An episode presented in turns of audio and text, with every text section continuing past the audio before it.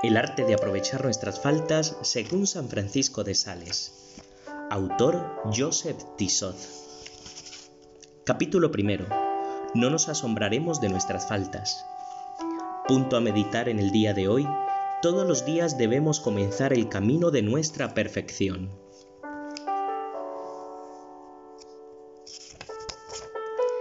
A ningún alma, por muy adelantada que estuviese en la perfección, concedía el derecho de asombrarse después de una caída. Incluso a sus más fervorosas religiosas dirigía los siguientes avisos. ¿Tan gran maravilla es ver que tropezamos alguna vez?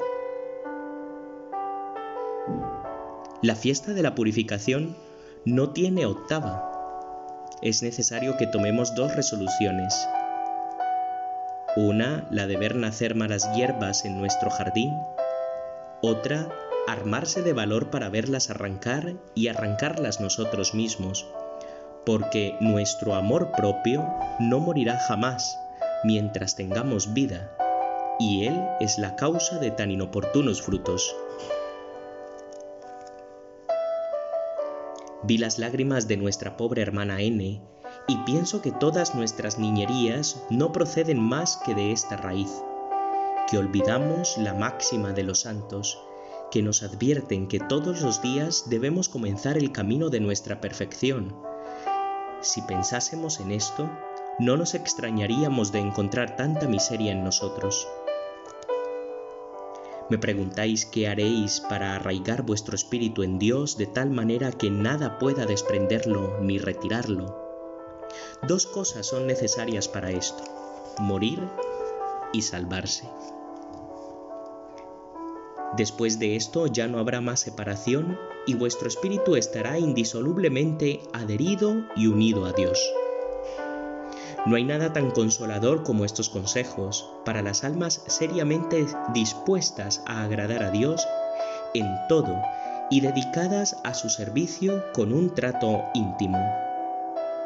Estas creen que tienen menos excusa que otras en las infidelidades que se les escapan y parecen que sus caídas deben extrañarles más. Pero no está la opinión de los maestros de la vida espiritual. Esta no es su opinión. De ordinario, dice el padre Grove, nuestras caídas provienen de la rapidez de la carrera y de que el ardor que nos impulsa no nos permite tomar ciertas precauciones.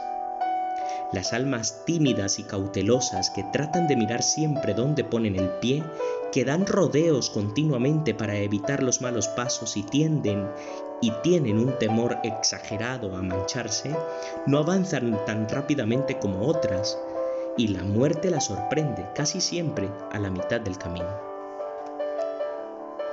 Los más santos no son los que cometen menos faltas, sino los que tienen más valor, más generosidad, más amor, los que hacen más esfuerzo sobre sí mismos y no tienen miedo de tropezar ni aún de caer y mancharse un poco, con tal de avanzar.